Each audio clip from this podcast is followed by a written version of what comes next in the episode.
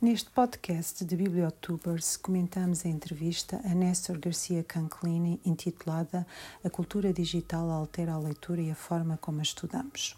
Esta entrevista surge no seguimento de um estudo do Centro Nacional de Inovação e Investigação Educativa Espanhola sobre as novas práticas de leitura e escrita.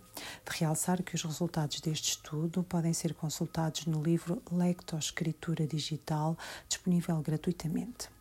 Na entrevista, Canclini leva-nos a refletir sobre alguns temas incontornáveis, como a passagem do leitor a internauta, a alteração do papel do livro face à massificação dos ecrãs ou ainda a relação entre a leitura escolar e a leitura lúdica. E surgem também novos conceitos como o de book surfing ou ainda a leitura por projetos, que estão associados à produção de formatos textuais breves, efêmeros e fragmentados.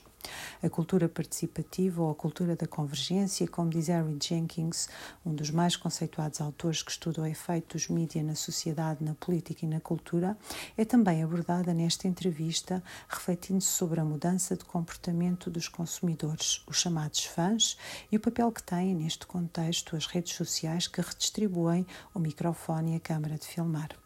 A entrevista termina com a alerta sobre a dupla função que os cidadãos assumem atualmente de criadores e de consumidores, ou seja, os prosumidores ou produtilizadores, pois, ao partilharmos informação nas redes sociais, no Facebook, no Instagram ou até no Waze, que é um software de mapas, estamos de facto a prestar um serviço.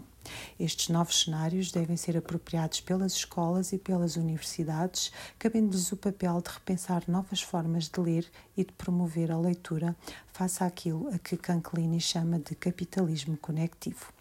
Poderá ler no nosso site bibliotubers.com a entrevista integral e consultar ou descarregar o livro Lectoescritura.